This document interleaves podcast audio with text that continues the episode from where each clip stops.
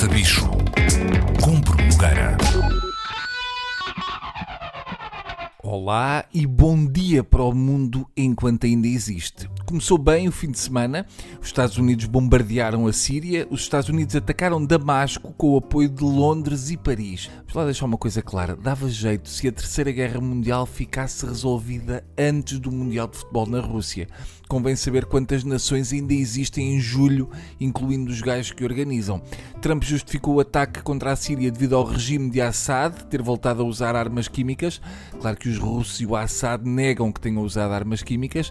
Há quem diga que o que o regime sírio usou não foram armas químicas, foram armas homeopáticas. E os russos dizem que os rebeldes têm gás sarin, mas é de botija e é só para aquecer o cuscuz. Segundo o que li, o Assad é médico, oftalmologista, por isso é que ele teve o cuidado de bombardear o povo com um gás que arde nos olhos.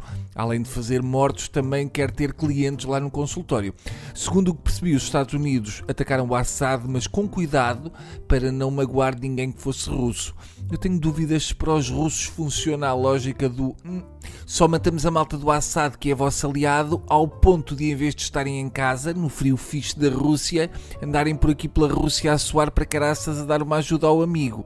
É como dizer aos guarda-costas de alguém importante: Bom, vocês agora afastem-se porque vai haver porrada da grossa e eu não quero que alguns de vocês se magoem enquanto eu vou arriar no tipo que vocês vieram proteger. É tudo muito estranho.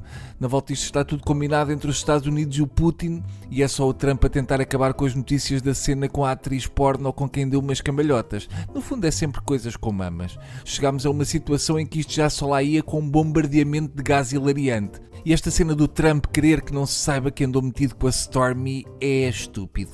Se qualquer um de nós tivesse tido uma cena com uma pornstar, ainda mais se tivéssemos um cabelo de capim, a última coisa que fazíamos era tentar esconder isso. Muito menos fazer uma guerra mundial. Eu aposto que o Trump aproveitou e atacou a Síria quando os tipos do Assad estavam no YouPorn a ver cenas com a tal pornstar do Trump. Aliás, este ataque militar à Síria devia chamar-se Operação Stormy Daniels.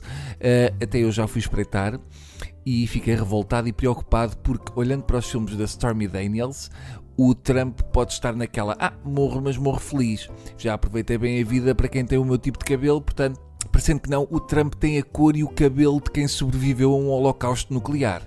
Adeus. Uh, não vou dizer também é porque não quero parecer demasiado otimista. Sabe-se lá como é que isto vai acabar. Beijinhos e amor quentinho para todos.